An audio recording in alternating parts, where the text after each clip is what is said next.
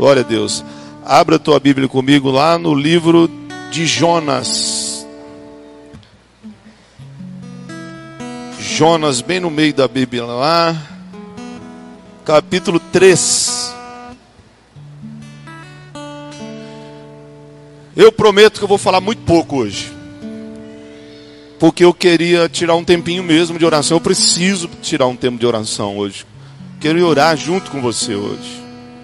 Quero falar sobre cura interior. Quantos precisam disso? Quero falar sobre um pouquinho da parte emocional. A igreja já está bem bem ensinada já na parte espiritual, está com bastante autoridade. E às vezes confunde um pouco a gente essa a parte emocional da parte espiritual. E eu vou mostrar para você na Bíblia que ainda que você esteja com Deus, mas se a tua alma não estiver boa, você pode perder o céu. Presta atenção. Eu já comecei a pregar. Mostrar para você na Bíblia que você pode andar com Deus.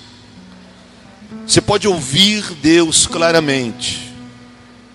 Você pode ser filho, pode ser servo de Deus. Mas se a tua parte emocional não estiver curada, você põe tudo a perder. Tá aí esse cara aí, Jonas. Já encontrou aí? Vamos ler juntos. Jonas capítulo 3, não dá para ler tudo porque porque é muito extenso. Então nós vamos ler do capítulo 3 do versículo 1 ao 5 capítulo 3, do versículo 1 ao 5. E você acompanha aí, diz assim a palavra de Deus. Pela segunda vez, o Senhor Deus disse a Jonas: Apronte-se, vá à grande cidade de Nínive e anuncie ao povo de lá a mensagem que eu vou dar a você. Jonas se aprontou e foi a Nínive, como o Senhor Deus havia ordenado. Nínive era tão grande que uma pessoa levava três dias para atravessá-la pé. Jonas entrou na cidade e andou um dia inteiro, e então começou a anunciar: Dentro de 40 dias Nínive será destruída. Versículo 5: Então os moradores de Nínive creram em Deus e resolveram que cada um devia jejuar. Olha aí quando a pessoa quer mudar de vida, ela entra no jejum. Ó. Cada um devia jejuar. E todos, desde os mais importantes até os mais humildes, vestiram roupa feita de pano grosseiro, a fim de mostrar que estavam arrependidos. Por causa disso, Jonas ficou com raiva e muito aborrecido. Perdão, eu já fui lá para o capítulo 4, versículo 1 agora.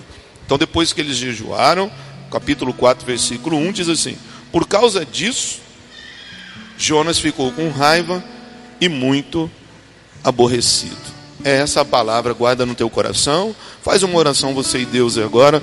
Pede para Deus falar com você. Pede para Deus me usar aqui para ter misericórdia, para que você saia daqui com uma direção de Deus. Pai, fala aos nossos corações agora.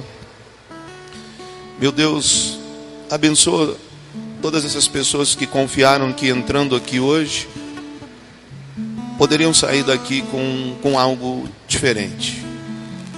Muitas vezes nós pedimos coisas que não são tão importantes, mas agora nós queremos deixar por tua conta, Deus, porque o Senhor sabe melhor do que nós o que nós precisamos de verdade.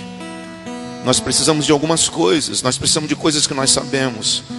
Mas por favor, hoje coloca aquilo que realmente é prioridade na nossa vida. Aquilo que nós precisamos, talvez nós não estejamos vendo. Talvez nós não estejamos entendendo certos momentos que estamos passando. Revela hoje, Deus. Abre aqui o nosso entendimento e nos faz sair daqui hoje com uma grande vitória e toda a nossa família. Assim nós oramos, te agradecemos no nome de Jesus. Bom, o livro de Jonas é uma história muito conhecida, uma das histórias mais conhecidas na Bíblia, que até quem não é crente conhece, né? Ela faz parte de histórias aí, de, de, de coisas secundárias.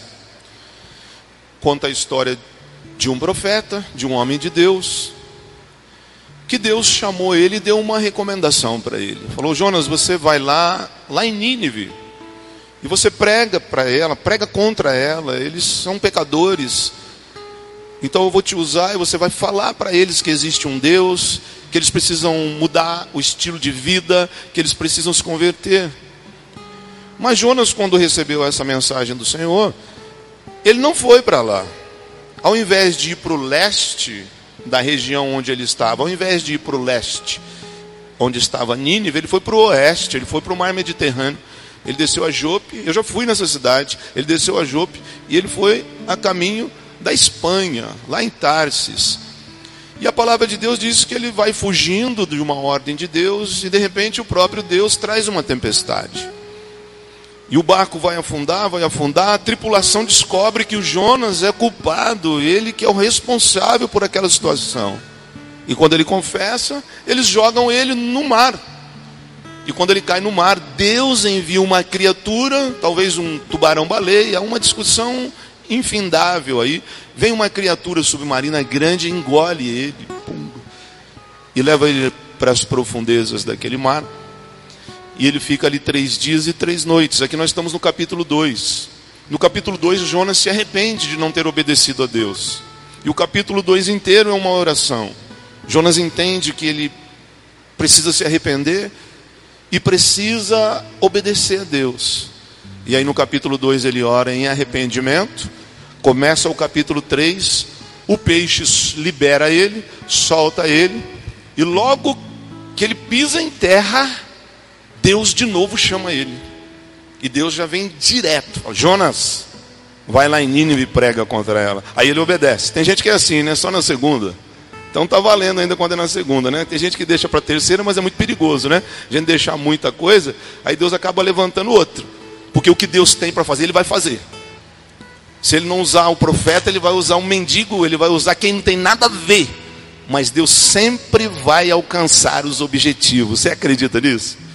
Então agora ele vai, ele obedece a Deus e ele vai lá, ele prega contra essa cidade. Essa cidade que não tinha nada a ver com Deus. E é uma pregação tão linda, eu acho que é, para quem gosta de palavra aí, eu acho que é a pregação mais forte da Bíblia, né? Que ele pregou para um povo completamente pecador, um povo completamente afastado de Deus. E, e, e o texto diz que em três dias, caminhando a pé, você atravessava a cidade. Mas no primeiro dia o povo já se converteu. Quer dizer, a mensagem era poderosa, né? Ele pregou e o povo, todo mundo, a cidade inteira se converteu. Glória a Deus por isso. Eles se converteram rapidão. Nós vamos aceitar esse Deus, sim. Esse único Deus de Moisés, de Abraão, de Jacó. Nós vamos servir esse Deus. Esse Deus é o único, é criador. E nós vamos fazer mais, nós vamos jejuar. Nós vamos tudo se converter aqui. O rei deu uma ordem agora oficial, política agora. Todo mundo vai jejuar. O Deus de Jonas é o nosso Deus. E aquilo que deveria ser uma festa, aquilo que deveria ser algo para comemorar, para o profeta soou como algo ruim. E agora os holofotes vão para Jonas. Então todo mundo espera que Jonas vai pular de alegria, poxa. Uma pregação só, ele ganhou 120 mil pessoas. Coincidentemente, é quase a mesma população de Caraguatatuba. Já pensou quantas igrejas nós temos aqui? Umas 250 igrejas, mais ou menos, né? Umas 250, 300 igrejas de todos os ministérios. nós estamos lutando para ganhar uma aqui, uma aqui, outra ali. Um cara só ganhou uma cidade inteira. 120 mil pessoas. E aí, quando os holofotes vão para ele, o feedback de Jonas é completamente contrário. Ele fica bravo. Ele fica frustrado porque o pecador se converteu. E aí nós entramos no capítulo 4, é a síndrome de Jonas. Aí ele pega, sai da cidade. Interessante também que tinha um monte lá que ele enxergava a cidade inteira. Ele subiu lá no Morro Santo Antônio de Nínive. Aí ficou olhando lá, esperando algo ruim acontecer. E nada acontece. E Deus cobra ele. E o livro de Jonas acaba desse jeito começa com um profeta fujão, um profeta desobediente e termina com um profeta frustrado. Então é aqui que eu quero falar. Diferente de todos os livros de profetas da Bíblia, que os livros relatam as profecias, o livro de Jonas relata essa experiência negativa dele. Que não profetizou, ele pregou uma vez, mas trata dessa história triste dele, dessa história que, que tem até um ponto de interrogação para ver se esse cara foi salvo ou não. Então eu quero dar um título para essa mensagem hoje: a importância de nós vencermos os ressentimentos boa a importância de você vencer ou deixar ressentimentos. Então, a primeira coisa que eu, que eu, que eu quero destacar nesse texto é a autoridade que está sobre a vida de um cristão. Você já dá para imaginar, gente, o que é um, um crente impactar uma cidade inteira? Será que esse Deus pode fazer ainda isso? Será que esse Deus, através de uma única pessoa, ele pode mudar um ambiente? O que, é que você acha? E há outros relatos bíblicos de acontecimentos semelhantes. Nós vemos aqui Jonas ganhar uma cidade inteira com uma pregação só, 120 mil pessoas convertidas. Nós vamos ver o eunuco, que na história, não na Bíblia, mas na história, diz que ele foi quem evangelizou toda a África o eunuco que foi batizado por Filipe, o próprio Filipe, no tempo da igreja primitiva. Ele vai sozinho para a cidade de Samaria e ganha quase que a cidade inteira. Você vai ver Paulo, que em dois anos a palavra de Deus diz que ele evangelizou parte da Ásia. Ou seja, há uma realidade espiritual na nossa vida que às vezes nem nós conhecemos. E eu quero dizer para você, que é uma autoridade de Deus sobre a tua vida para que você possa impactar o local que você vive. Ou nós viemos aqui para estudar outro livro? A palavra de Deus diz que um crente só ele pode mudar um ambiente. Por isso que eu fiz questão de orar pela educação. Porque no decorrer desses últimos 5, 10 anos eu vi muito crente chorando por causa do que estava aprendendo na escola, ou por causa do que não estava aprendendo na escola, e reclama, e reclama, e reclama, e peraí, o que, que nós podemos fazer? Nós não podemos ir lá e brigar, nós não podemos ir lá pôr o dedo na cara e reclamar com aquele professor, mas nós podemos abençoar as pessoas que estão ali por trás, envolvidas, porque o cristão, o filho de Deus, ele carrega uma autoridade sobre o mundo espiritual, e se ele entender e quiser, ele pode mudar um ambiente. Ele pode mudar um ambiente. Vocês não vão chegar lá pregando com o microfone na mão, mas amanhã vocês vão chegar lá orando pelas coisas que vocês detectarem que estão fora de ordem. E Deus vai começar a fazer coisas. Então a primeira coisa que eu vejo nesse texto é a importância, gente, de nós entendermos quem nós somos. Você sabia que uma das coisas piores para Deus é crente que anda assim, ó, ó céu, ó dia, ó chuva. Porque sobre a nossa vida há um sangue poderoso que apagou todos os nossos pecados. Sobre a nossa vida há um Espírito, a terceira pessoa da Trindade liberada para nos ajudar nos nossos conflitos, nas nossas indecisões e nas nossas tomadas de decisões. Sobre a nossa vida há o Espírito Santo, que não nos leva a pecar, mas que nos leva a ligar os perdidos à presença de Deus. Há uma autoridade sobre a vida do crente. E que se o crente receber isso, se você hoje receber isso aqui, por esse texto, eu acredito que ao invés de você reclamar tanto do ambiente que você trabalha, reclamar tanto do patrão, reclamar tanto do serviço, você vai começar a ter desejo lá, porque você vai ver coisas acontecendo naquele lugar. Agora, cuidado com o espírito de Jonas, né? Quando você começar a orar, vai começar a converter gente, vai começar a acontecer coisa lá. Daí você vai falando, peraí, peraí, eu estou triste agora porque o macumbeiro aceitou Jesus. Eu acredito no poder da oração. Há uma autoridade espiritual sobre a tua vida. Há um direcionamento de vitória sobre a vida da igreja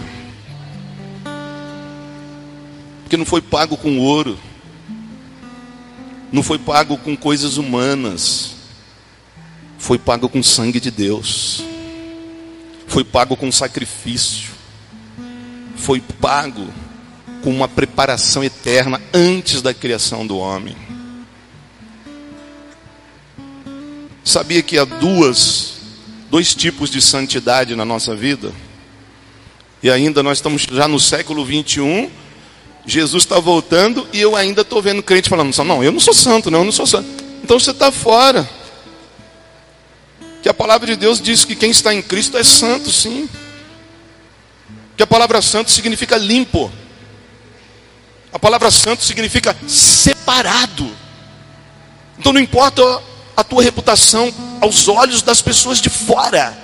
O que importa é o que Deus fala, o que importa é o que a palavra de Deus diz a nosso respeito. E a palavra de Deus diz que nós podemos ser o ser humano mais sujo que tem do pecado, mas quando nós aceitamos Jesus de verdade no coração, quando nós cremos verdadeiramente, entregamos, nós estamos limpos diante dos olhos dele.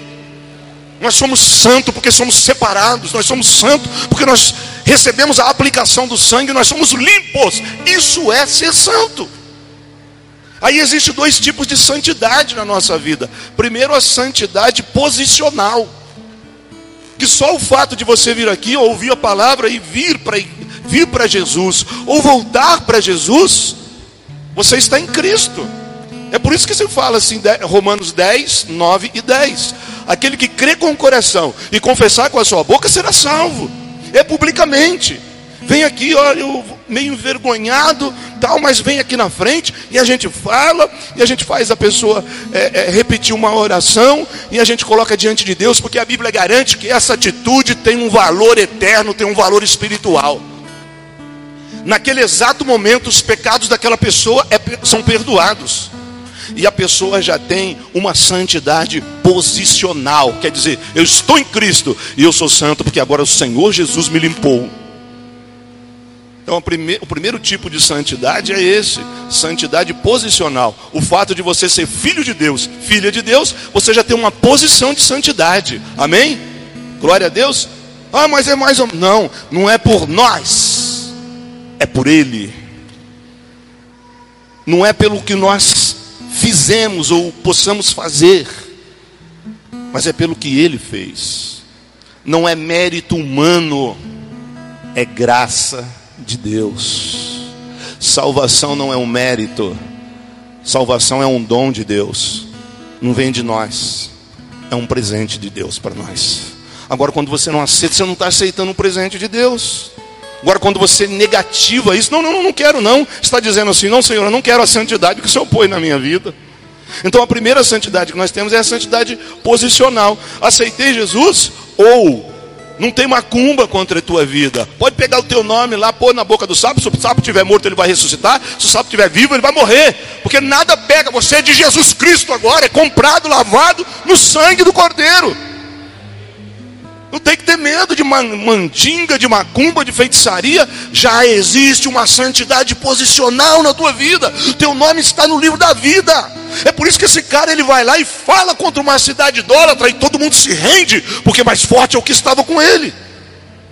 Entendeu? Você tem que andar assim, cara. Poxa, ano de eleição, eu não estou muito bem empregado, ah, eu estou meio doente, não sei o que. Não interessa, mas diante de Deus você tem uma santidade posicional. É santidade número um. Aceitei Jesus. Não muda nada a minha vida exterior mas no mundo eterno, no mundo espiritual, Deus me tem como santo, como filho. Olha isso, cara. A vida que nós levávamos, se nós viéssemos para a igreja e Deus nos fizesse escravo, era melhor do que a nossa vida. Não é verdade? Em Deus não importa, eu estou em Deus, eu quero ir para o céu. Se Deus nos, me fizesse escravo, para mim era melhor do que a vida miserável que eu vivia lá fora. Mas ele fez mais do que isso, ele não nos fez escravos, ele fez filhos e filhas. Puxa vida, cara. Ajuda eu aí, irmão, dá um glória a Deus aí.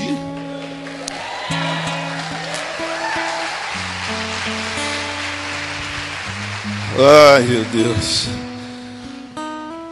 A segunda são dois tipos de santidade. A primeira posicional e a segunda comportamental. Beleza? Dois tipos de santidade na nossa vida: posicional, só porque aceitamos Jesus, já temos posição no mundo espiritual, e a segunda é comportamental. É aquilo que você vê no decorrer da história da pessoa. Aí a pessoa vem, a pessoa não quer mudar. A pessoa ouve falar de jejum, fala, ah, não vou jejuar não. A pessoa ouve falar de oração, ah, não vou orar não. Então ela já está perdendo a santidade comportamental. Aí ela vai passar um ano na igreja, um ano na presença de Deus, mas não vai crescer. Ela vai ficar flácida. Aí vai ser um crente que tem medo das coisas. Vai ser um crente sem crescimento.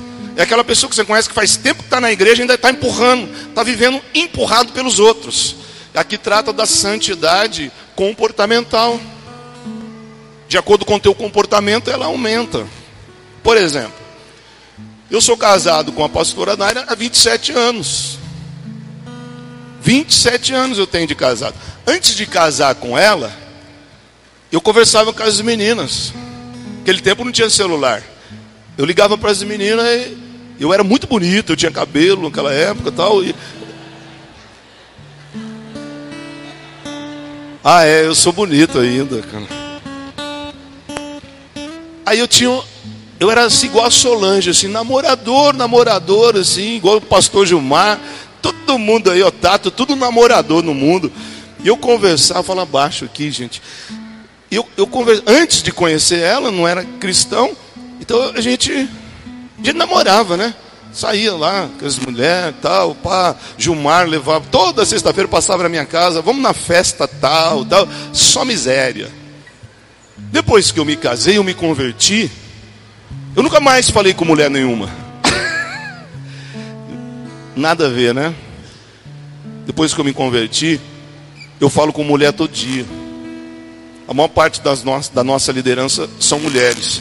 Só que eu tenho um comportamento de santidade. Entendeu? Eu estou casado com a minha esposa. Só que eu tenho respeito. E eu sei até onde eu posso ir. Eu sei que se eu passar dali para lá, eu ponho tudo a perder. Isso é santidade comportamental. Beleza? Quanto mais santo, quanto mais cuidado eu tiver nessa área, mais santo eu vou ser, mais autoridade de Deus eu vou receber. Entenderam? Dois tipos de santidade: a posicional, só porque você aceitou Jesus, e a comportamental, de acordo com aquilo que você faz.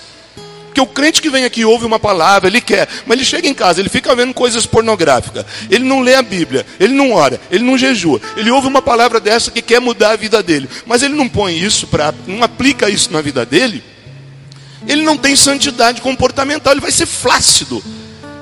Ele vai ser mais propício a ser usado pelo inimigo do que pelo por Deus. Então entenda isso que as portas do sucesso estão abertas para você. Então entenda que existe um caminho. Depois que você aceita Jesus, a tua vida vai começar. A tua história com Deus vai começar. E eu garanto para você que é uma história de grande sucesso. E é uma história completamente de todo o teu planejamento. Mas existe um plano de Deus para a tua vida, um plano de sucesso, um plano que muitas vezes se choca com aquilo que nós esperávamos, um plano que nos confunde, mas um plano que se você obedecer, vai dar certo e você vai ser feliz e vai viver em paz. Porque é real. Essa santidade é real. Porque Deus quer salvar Caraguá, Deus quer salvar o Brasil, mas Ele não pode mandar Jonas, Ele não pode descer outra vez, Ele precisa usar a Rosiane, Ele precisa usar o Kleber, Ele precisa usar a minha vida, Ele precisa usar a tua vida. Se você não entender isso, você não vai conseguir. Você vai achar que não, eu só estou aqui para comprar o meu carro, eu só estou aqui para comprar roupa, eu só estou aqui para mudar de emprego. Não, isso já vem, já vem no pacote. Ele já disse que se você buscar os interesses do reino dele, todas as bênçãos que você quer, ele vai te dar muito mais. E você não vai precisar correr atrás. Ela vai bater lá na tua casa. Mas você precisa entender a tua posição. A, Bíblia fala de aliança, que nós temos aliança com Deus. Deus ele liberta Israel do Egito e ele fala assim: Eu tenho uma promessa para vocês. Eu, eu, eu, não tenho só a libertação, não. Eu tenho uma terra que mana leite e mel. Eu tenho uma terra que vocês vão ser fazendeiros, que vocês vão ter muitas criações, que vocês vão ser os pais da agricultura, que vocês vão ser ricos lá, vocês vão ter empregados. E esse povo, eles estão caminhando do Egito para Jerusalém, para a terra de Israel. E eles passam numa região, numa região que tinha um rei chamado Balaque. E esse rei, ele fica com medo. Esse rei vai lá e contrata um profeta chamado Balaão e dá dinheiro para ele. E dá ouro para ele. Chega um ponto que ele fala assim: pede o que você quiser, mas amaldiçoa esse povo aí. Que esse povo vai passar aqui, eles vão me destruir. Eu tenho informação que esse povo vem, eles se rebentaram com o Egito. É um povo de Deus, é um povo só você, Balaão, pode interromper isso aqui.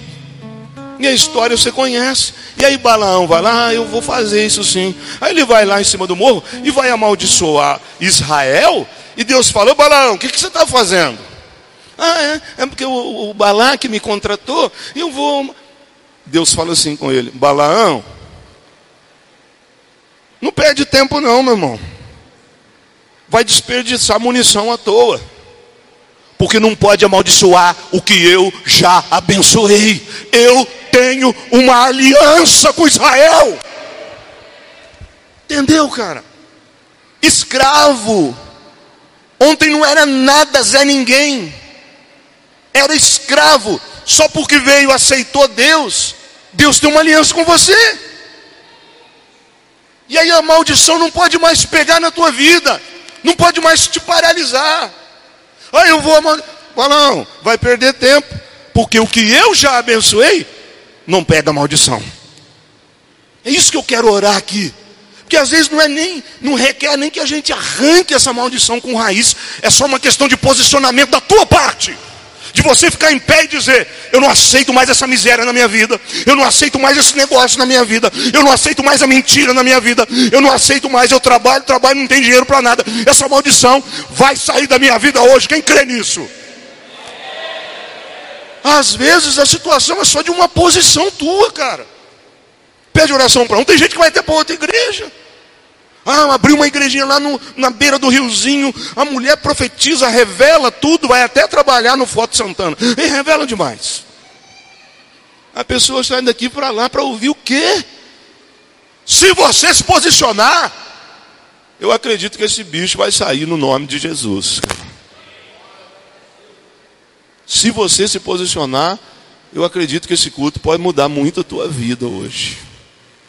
Tem coisa que você vai precisar das pessoas. Tem coisa que requer uma oração de, do andar de cima. Mas tem muitas coisas paradas na vida de alguém aqui que não acontece porque você não se posiciona. Aí, voltando ao texto, o profeta vai lá. E o profeta entra naquela cidade e ele prega assim, ó, de qualquer jeito, assim, né? Ah, eu vou falar, porque ele foi, ele foi sem vontade nenhuma. Começou a falar, falar, e para surpresa dele e do céu, a cidade inteira se converteu. Agora eu pergunto para você: Jonas tinha problema com Deus? O problema de Jonas era com Deus? Não. O Deus falava com ele, ele era profeta, ele era um instrumento de Deus. Só no texto aí, Deus falou com ele umas três, quatro vezes. Quer dizer, não tinha problema com Deus, não tinha interferência nenhuma. Ele está ouvindo claramente Deus, ele não tem problema com Deus. Eu pergunto para você, ele tinha problema com o inimigo? Com o rei de Nínive, que era povo inimigo, ele teve problema com eles? Não. Porque de forma surpreendente, quando ele fala de Deus, todo o povo se rende e pede oração e dá a cabeça para ele orar. Jonas teve problema com a natureza? Deus levanta a tempestade, usa bicho submarino, Deus faz as coisas acontecer, manda vento, tira vento, faz nascer planta, manda bicho comer a planta. Não tinha problema nenhum com a natureza, Deus está mexendo em tudo. Qual era o problema de Jonas? Quem arrisca? Se o cara não tem problema no mundo espiritual, com Deus ele está resolvido. Se o inimigo dele também não tem problema, que Deus foi na frente, passou cerol em todo mundo. Se ele não está tendo problema de ordem física, qual é o problema na vida do Jonas? Se, se ele não tem problema espiritual, ele não tem problema físico, o que sobrou? O cara tem problema com ele mesmo. Sabe qual é o problema dele? Coraçãozinho duro. Sabe qual que é o problema dele? Porque a situação não saiu do jeito que ele queria. Aí ele fez birra. Tem alguém assim lá na sua casa? O marido está proibido de olhar para a mulher agora, hein? Conhece alguém assim? Conhece alguém na tua família que as coisas não saem do jeito que ele programa, do jeito que planeja, aí ele já não vai mais? A culpa não é dele, é dos outros sempre. Olha aqui, ó. E eu quero te dizer uma coisa aqui. Mesmo você que está aqui na igreja, num lugar que você tem que viver em vitória, em vitória, em vitória e glória. Você aceitou Jesus, você se batizou, você sabe que precisa orar, você sabe que precisa melhorar a tua vida com Deus. Mas se você não cuidar do teu coração, vai ficar ruim para você. Porque o nosso verdadeiro eu não é isso aqui, ó. O nosso verdadeiro eu é o que está lá dentro. Aquilo que nem a tua mulher sabe. Aquilo que o pastor nunca vai saber.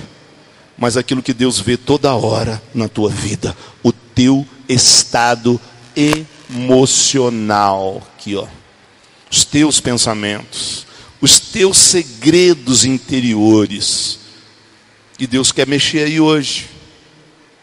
E o Espírito Santo quer arrancar esse negócio aí hoje, cara. Porque se você não aprender a perdoar, isso é, é, é, um assunto muito, muito extenso. Às vezes vem por causa da criação. Existe uma história paralela da vida de Jonas, que ele foi uma pessoa criada numa dificuldade muito grande, assim, com o pai. Isso por causa do ambiente que viveu, dos acidentes que aconteceram na vida, dos traumas que aconteceram, de abusos sexuais. Então é uma série de coisas que acarreta traumas na vida da pessoa.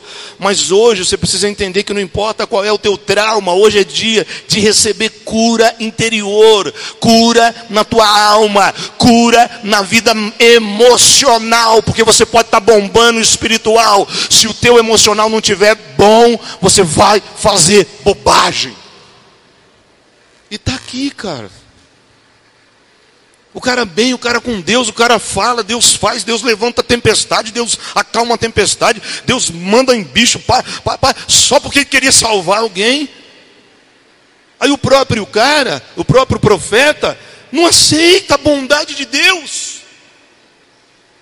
O próprio profeta não está vendo o milagre, está vendo que o pecador está vindo para a igreja, está se arrependendo, mas ele não está feliz. Ele está vendo a igreja crescer, ele está vendo pessoas se batizando, ele está vendo gente chegando aqui, olha pelo meu carro, eu abri minha empresa, mas ele não se alegra com nada. Se você está num caminho desse, você precisa de cura hoje. Porque que Deus está fazendo, está fazendo.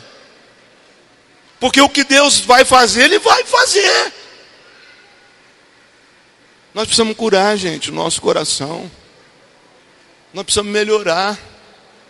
Uma palavra dessa você não ouve em muito lugar, não. Muita coisa só fala do espiritual, pá, pá, pá, pá, pá. E a alma das pessoas estão machucadas. E a alma das pessoas, não, se você não tiver paz, você precisa se preocupar se Deus realmente está na tua vida. Ah, vou repetir. Se você não tem paz em assuntos, em problemas, em fatos que acontecem na tua vida, se você não sente paz, o Espírito Santo precisa ocupar melhor a tua vida. Porque uma das primeiras promessas que nós recebemos quando nós entregamos a nossa vida a Jesus é paz interior. Que não adianta nada, viu? Você vir aqui ter a tua vida material resolvida, tua família crente, a, a, a enfermidade física ser curada, mas se você não tem paz, te falta uma grande promessa. E Deus quer te dar paz nessa noite. Deus quer te dar cura nessa noite, em nome de Jesus. Sabe qual que é a coisa mais difícil, ao meu ver, na vida do crente? Nem é uma pessoa que vem aqui, que usou droga há 30 anos, uma pessoa que já faliu em, em sete casamentos, que vem todo arrebentado para a igreja. Não é nada disso, porque não existe problema que Deus não possa consertar. Deus ele vai fazer, Deus vai libertar, Deus vai abençoar. A coisa mais difícil em ser cristão é você não poder dar uma resposta à altura de muitas afrontas que nós passamos. As pessoas podem xingar você na rua, mas você não pode xingar. Não é verdade? Ou seja, nós não podemos às vezes expressar os nossos sentimentos negativos. E nem podemos refletir as atitudes hostis que as pessoas têm contra nós. Eu estou pregando em cima desse cara aqui. Esse cara carregava um trauma contra aquele povo inimigo. Ele achava que aquele povo não podia receber a bênção de Deus. Então, por causa disso, ele deixou refletir na vida dele todo sentimento negativo. E ele quase estraga a história toda. Eu sei que as pessoas não te tratam tão bem quanto você merece. Eu sei que tem pessoas aqui que têm semente de traumas do passado por causa do pai, por causa da mãe, por causa de palavras desencontradas, palavras de maldição. Mas hoje Deus quer arrancar isso da tua vida, Deus quer curar você. Não pode viver assim, porque nós vamos ser atacados toda hora. Não é fácil falar, ah, o pastor xingou não sei quem. Ah, não é fácil falar do crente apontar a igreja A ou B. Ah, mas o crente não, não pode fazer, porque realmente não pode. Quando bate, tem que virar o outro lado. Né? Você dá uma mulherada barbeira, barbeira para andar, fecha os outros. E o cara fala um, um palavrão grande assim. E ela tem que falar, Deus te abençoe. É assim, cara. Vai fazer o quê? E se ele te fechar e te xingar, você, ai, vai com Deus. Essa é a parte mais difícil, cara. Porque se você deixar de acordo com o mundo, você nunca vai curar essa parte emocional tua. Isso tem que ser trabalhado, cara. Para mim não foi difícil abrir mão do pecado, não. Não foi difícil parar de fazer coisa errada. A parte mais difícil para mim foi eu mesmo. A parte mais difícil para mim foi eu vencer o meu eu, o meu egoísmo, o meu jeito de ser. Eu sou 30 anos no militarismo, é pum, pum, pum. Não tem coração, não tem sentimento. E quando eu vim para a igreja, essa coisa me atrapalhou. Até me chamava de pastor muito bravo, mas eu sou muito bonzinho. Todo dia eu busco cura, meu. Por isso que Deus só me deu mulher. Falou, você precisa acalmar aí, cara. Você está muito violento. Você está muito bárbaro. Nem sempre você tem razão. E ó, às vezes é melhor você perder para ganhar. Não adianta você ganhar uma discussão, perde a discussão, mas ganha a amizade da pessoa. Deus quer curar a tua vida hoje, cara. Você precisa abrir o teu coração. Mas você precisa admitir os seus erros coisa que Jonas não fez. Eu vou ler para você o que esse cara fez. Agora, é fácil fazer isso? Não é, né? É fácil as pessoas te agredirem com palavras, verbalmente, você, Deus abençoe você. É, é fácil o vizinho, o vizinho ir lá quebrar tudo, xingar vocês, porque os caminhões chegam cedo para descarregar.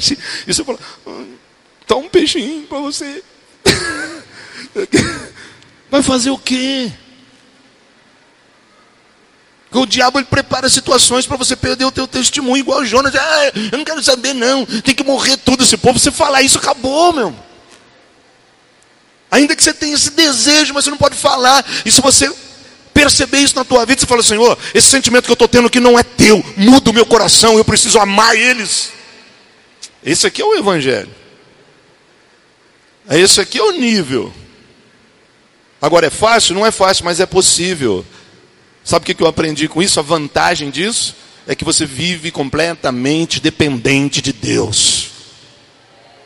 Isso faz parte da minha oração. Eu falo, Deus, eu sou pastor da igreja. Se o Senhor não for comigo, eu, eu ponho tudo isso a perder. Se o Senhor deixar na minha mão, nós não viramos nem um mês de fevereiro. Mas se o Senhor estiver comigo, Senhor, nós vamos até o fim. Essa igreja vai durar 200 anos. Essa igreja vai ficar em pé até a tua vinda. Porque eu sozinho não posso, mas o Senhor pode. Então isso nos torna dependente de Deus. Você que quer arrumar namorado, você que quer arrumar namorada, seja dependente de Deus. Se quer fazer com a tua força, você vai escolher errado. Tem coisa que não dá. O mercado está difícil, viu? Essas mulheres solteiras aí. Os bons já casaram tudo. Só sobrou mais ou menos. E se você escolher, você vai escolher errado. Então, ore a Deus, tem paciência, espera no Senhor, que eu tenho certeza que está no plano dele também um casamento para você. Porque eu estou vendo gente errar e depois falar assim: que saudade de quando eu era solteiro. Se pudesse voltar atrás, não é verdade? Eu falo até de gente que já tem 30 anos de casado, fala assim: se desse uma chance para você voltar, ah, eu não tinha casado. As mulheres falam isso, pastor, o meu casamento está. Os homens falam, pastor, minha mulher.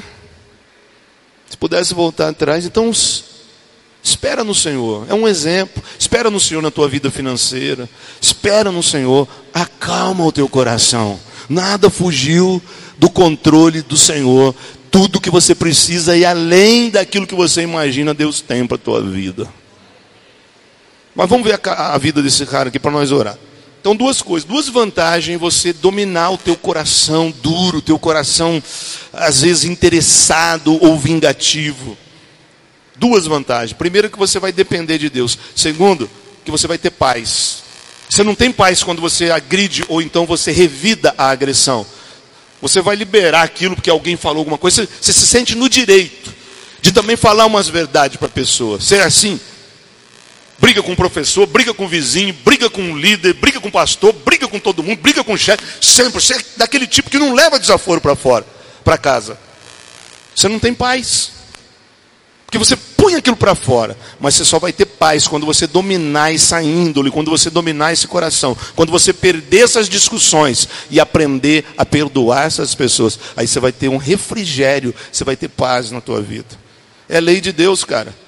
Porque se você revidar, você vai fazer igual o mundo faz. E a lei de Deus não é a mesma lei do mundo. Difícil, mas é a vitória da tua vida. Cura emocional. Agora, se você quiser falar, mas falou comigo aqui, negócio, pode riscar aqui, pisa aqui se é homem. Cospe aqui se é homem, lembra no tempo de criança? Fazer um risco aqui, pisa aqui se é homem, quero ver se é homem. Mas pode, bonito, mas perdeu tudo. Perdeu tudo. Pegou aí? Olha a vida de Jonas. A prova de que o coração de Jonas era podre. Escute isso. E Jonas 4 e 1. Por causa disso, Jonas ficou com raiva e muito aborrecido. Por causa do quê? Por causa de, dele ter pregado a palavra e o povo todo se converteu. Deus abençoou eles. Ele ficou aborrecido, ficou bravo, ficou frustrado, não queria que o ímpio fosse abençoado. Eu estou aqui orando, estou aqui na igreja, o senhor vem uma pessoa de fora que está fazendo coisa errada a vida inteira, o senhor abençoa ele. Foi mais ou menos por isso. Então, então orou assim ao Senhor: Ó oh, Senhor Deus, eu não disse, antes de deixar a minha terra, que era isso mesmo que ias fazer? Foi por isso que fiz tudo para fugir para a Espanha. Eu sabia que és Deus que tem compaixão e misericórdia sabia que é sempre paciente, bondoso e que está sempre pronto a mudar de ideia, para não castigar. E aí no versículo 5 ele fala assim: ó, Aí Jonas saiu de Nínive, foi para o lado onde o sol nasce, para o leste, e sentou. Depois construiu um abrigo, sentou na sombra, esperando para ver o que ia acontecer com a cidade. Entendeu? Quando Deus abençoa a cidade e as pessoas começam a sair do espiritismo, a sair das religiões que não têm Deus e a se converter e ser abençoados por Deus, ele não aceitou aquilo. Ele ficou aborrecido, ficou frustrado, porque não era aquilo que ele esperava. Ele queria ver Deus matar aquelas pessoas. Ele queria ver aquelas pessoas pagar pelos erros delas. Aí ele ainda pensou, né? Ah, não, Deus vai fazer alguma coisa. Esse, esse povo, todo mundo aí se, se rendeu, veio. Agora, acho que agora Deus vai trazer o castigo para eles. Aí ele vai num lugar, fica lá olhando a cidade, esperando para ver o mal acontecer. Você nunca fez isso, não, né? Com alguém que te fez mal. Você criar uma situação, depois você ficar esperando para ver o mal acontecer com a pessoa. Vou te fazer uma pergunta. Como que as pessoas vão para o céu hoje? Qual é o método usado por Deus? Quem é que prega a palavra para os perdidos? Quem é? Porque Deus ele veio em forma humana há mais de dois mil anos atrás, através de Jesus, fez o que tinha para fazer, pagou o preço do pecado e ele voltou para o céu. Mas ele deixou aqui um algo que ele chama de corpo, que é a igreja. Ele deixou o corpo. E a palavra de Deus diz que ele é a cabeça, quem pensa é ele. Mas nós somos os membros que formam o corpo. Então, quando ele veio salvar, ele deixou o projeto. As pessoas vão para o céu por causa de você. As pessoas vão encontrar Deus por causa da tua vida. Se você é uma pessoa violenta nas palavras, se você é uma pessoa que não tem amor, que não perdoa ninguém, você não vai pôr as pessoas no céu. Porque nós temos a responsabilidade de pôr pessoas no céu. Mas às vezes nós colocamos as pessoas fora do céu por causa do nosso comportamento. Entenda quem é você na ordem do dia. E eu falo não com crente antigo, eu falo com você que está chegando hoje aqui. Você é uma potência nas mãos de Deus. Deus não precisa fazer campanha para te salvar. A salvação já está liberada sobre a tua vida. A santidade já está liberada sobre a tua vida. A autoridade já está liberada sobre a tua vida. Você precisa só cuidar do teu coração. Você precisa olhar para você e falar falta alguma coisa ainda. Porque é certo um coração desse, gente. É certo um coração desse de você não estar tá nem aí com as pessoas que estão morrendo lá fora, que nem Jonas? Ou então, a contragosto, depois que Deus te aperta, você entende que precisa fazer alguma coisa?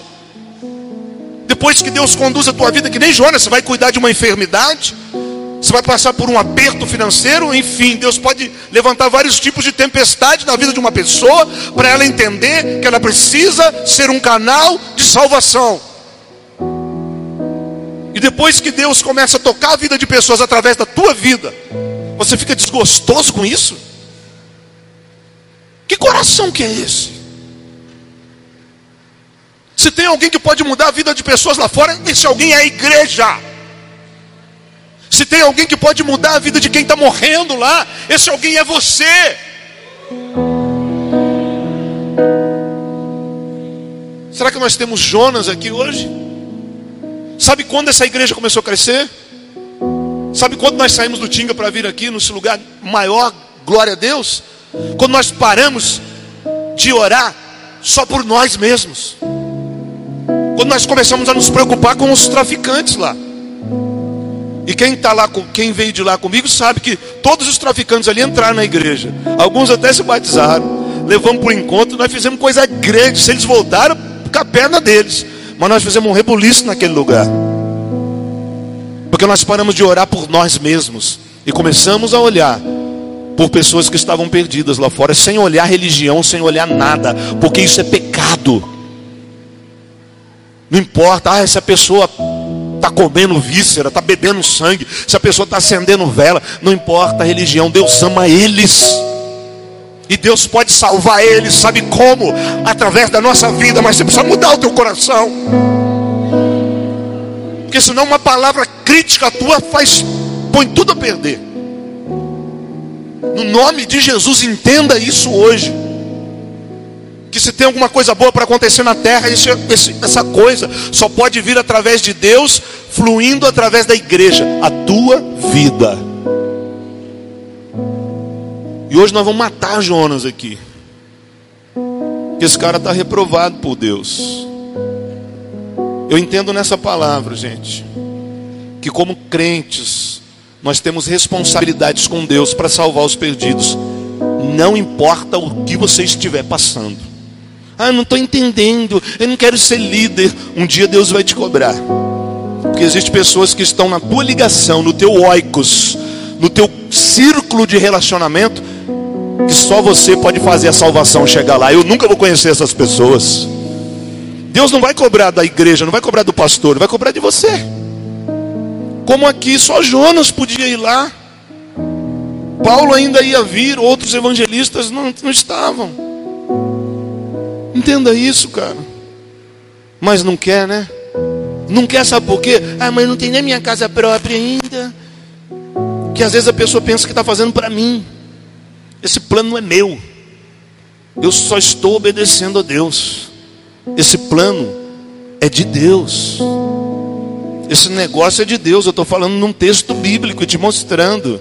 E se você ainda não conquistou algumas coisas, espera, porque Deus não vai te dever nada, Ele não deve nada para ninguém. Mas faz o que Deus mandou você fazer. Faz em 2020. Ah, eu não posso. Lá no serviço manda, comanda, quer promoção, quer mais dinheiro, mas não tem coragem de falar de Jesus para ninguém. Mas só está preocupada com o Deus do próprio ventre.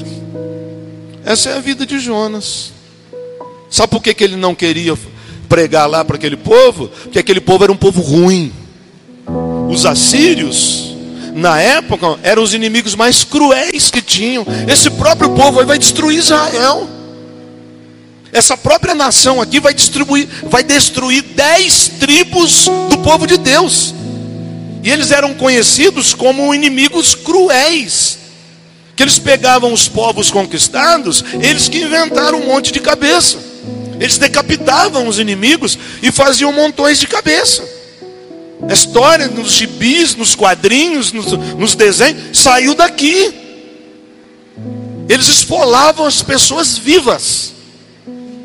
Eles pegavam o rei, capturavam as autoridades dos povos conquistados e arrancavam os olhos e deixavam a pessoa viva. Eles crucificavam, eles empalavam. Era uma cidade feiticeira.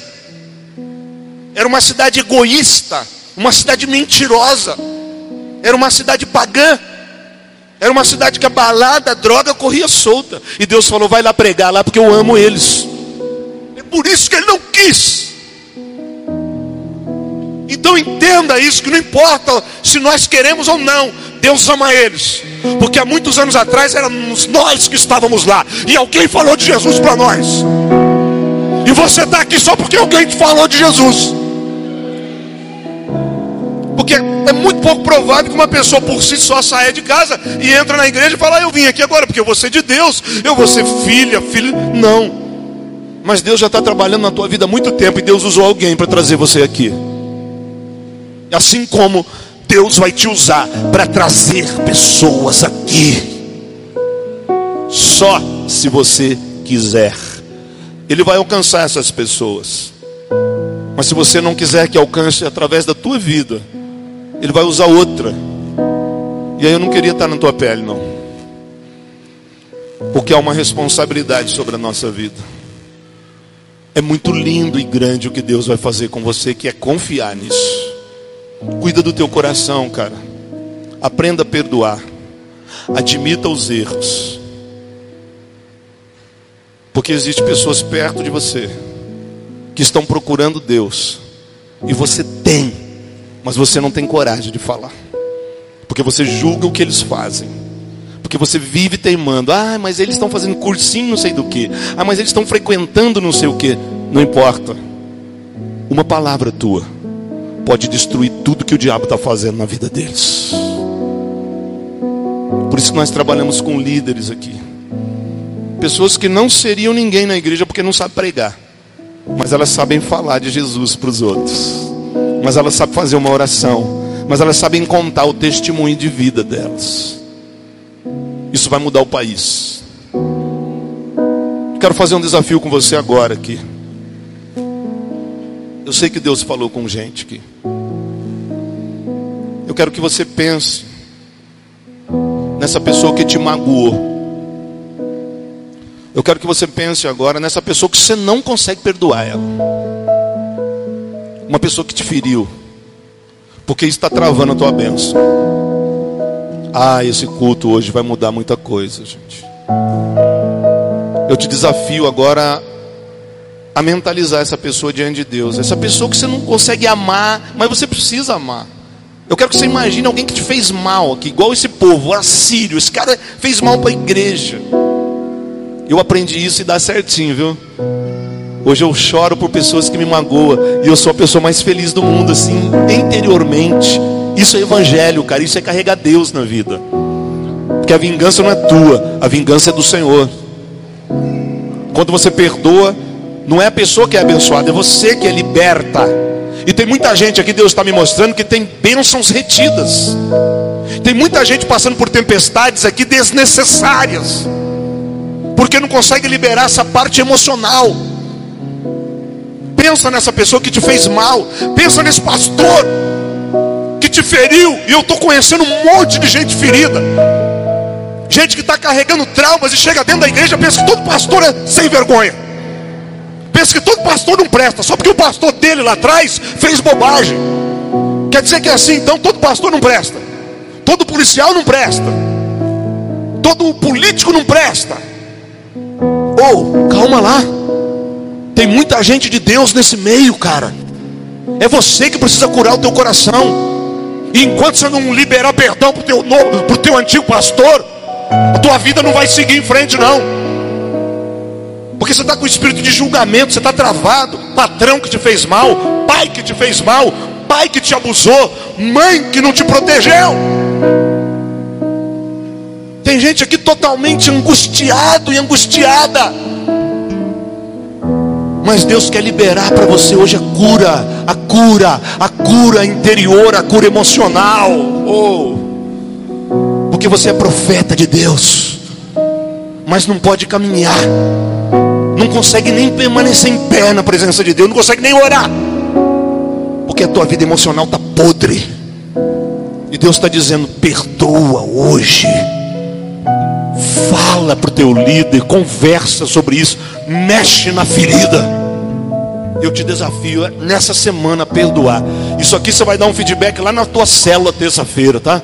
Quando dá oportunidade para você lá, você fala, eu, eu morro de raiva do meu ex-pastor. Eu tenho raiva do meu pai. Eu tenho raiva da minha mãe. Vou começar a orar hoje aqui. E durante essa semana, porque é processo. Você vai sair daqui curado no nome